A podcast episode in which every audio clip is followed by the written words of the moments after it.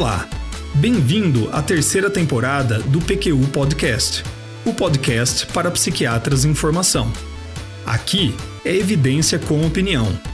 Eu sou Vinícius Guapo e é uma satisfação tê-lo como ouvinte.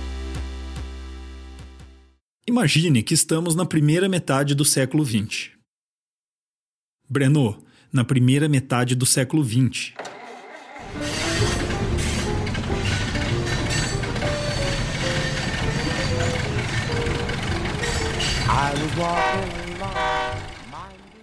Pronto, lá estamos.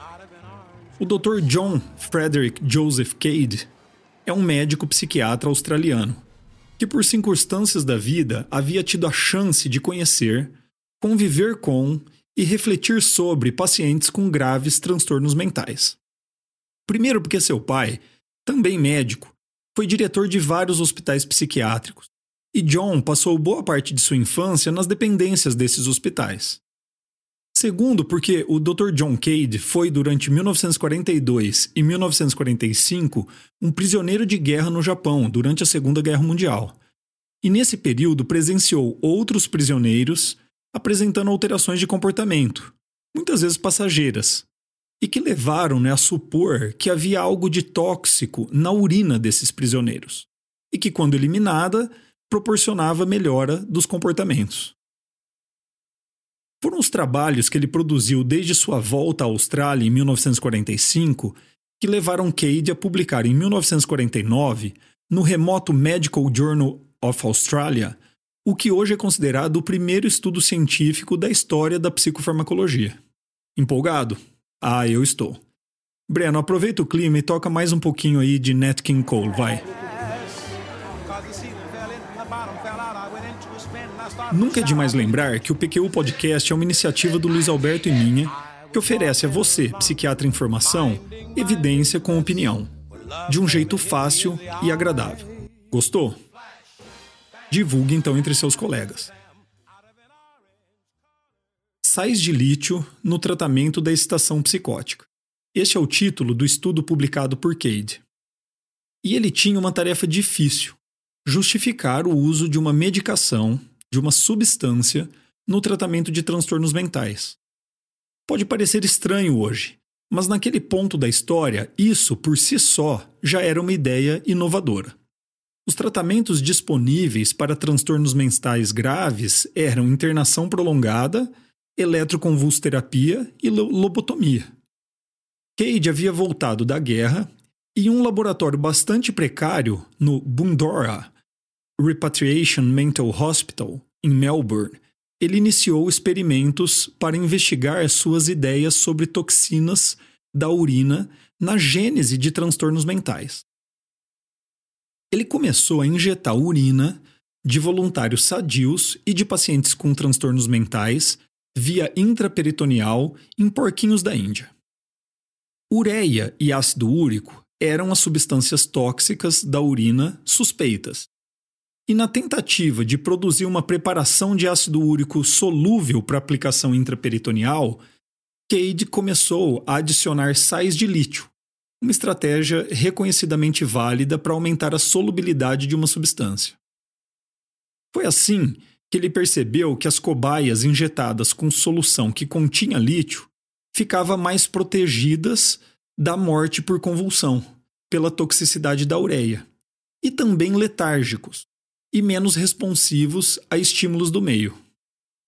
O próximo passo, bastante óbvio, foi testar a injeção de uma solução de lítio sem os resíduos tóxicos da urina nas cobaias.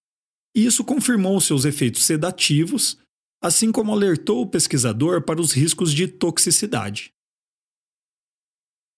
O próximo passo, já não tão óbvio assim, foi tomar ele mesmo, John Cade, doses de lítio para testar sua segurança e depois disso testar essa dose de lítio que ele havia previamente experimentado em pacientes maníacos.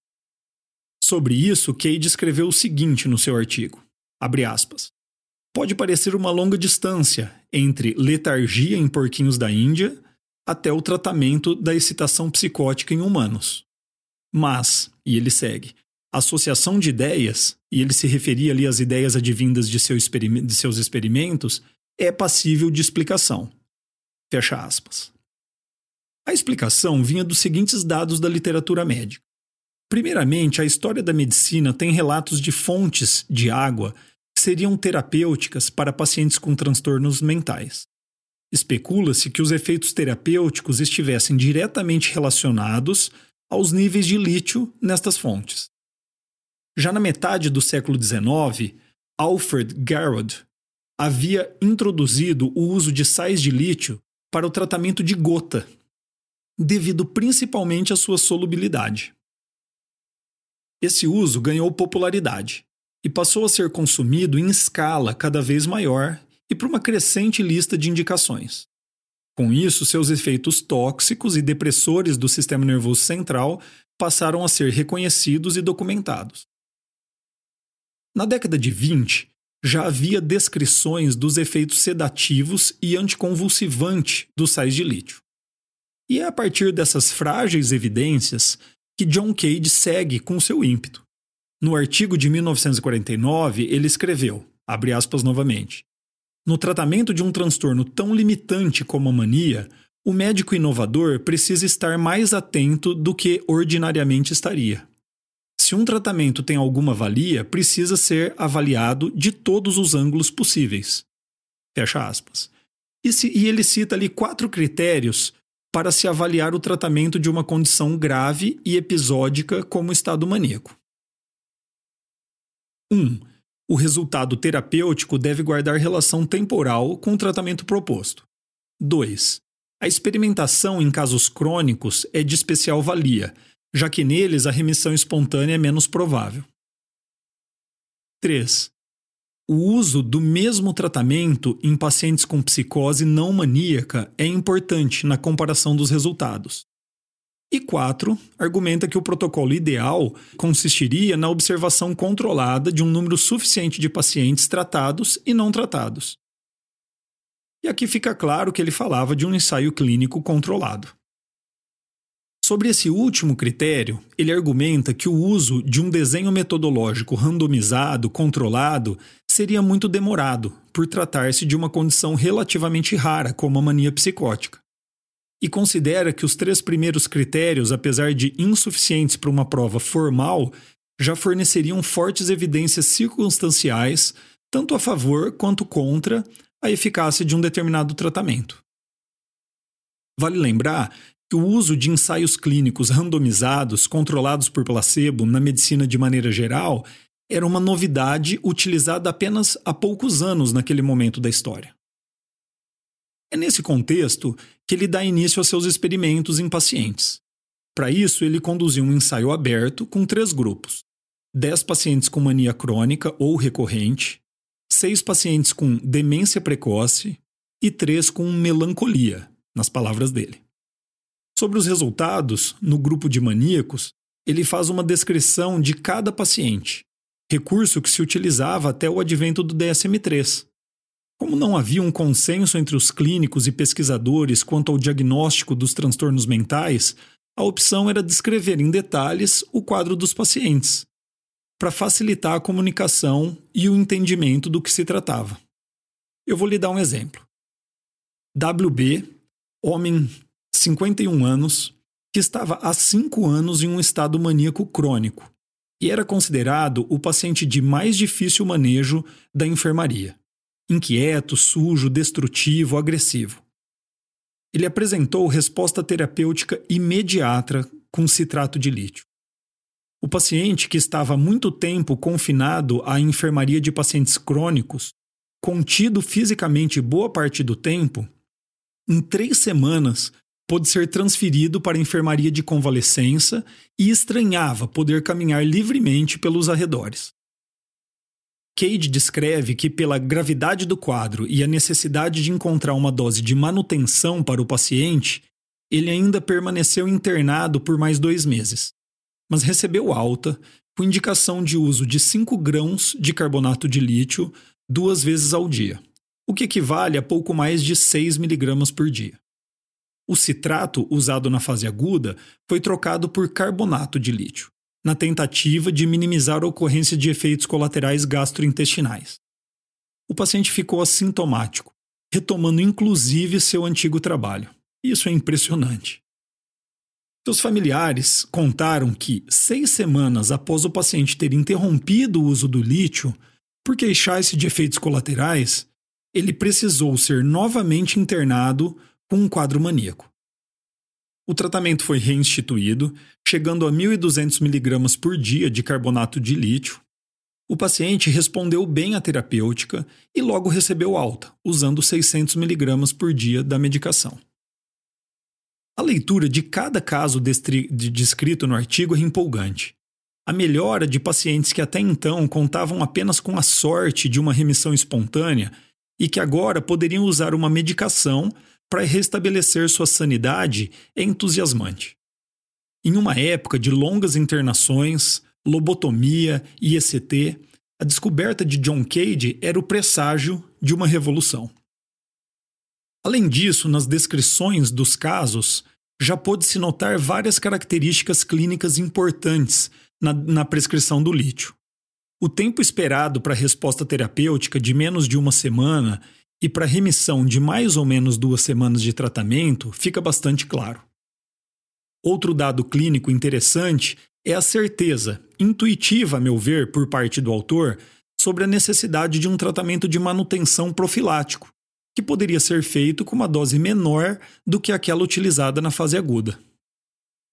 O autor descreve ainda casos em que ocorreram intoxicação pelo lítio durante a fase aguda de tratamento, assim como seu manejo. Mas no que se refere à perspicácia clínica do Dr. Cage, o que mais me impressionou foi a naturalidade com que ele conduziu os casos rumo a uma alta hospitalar precoce.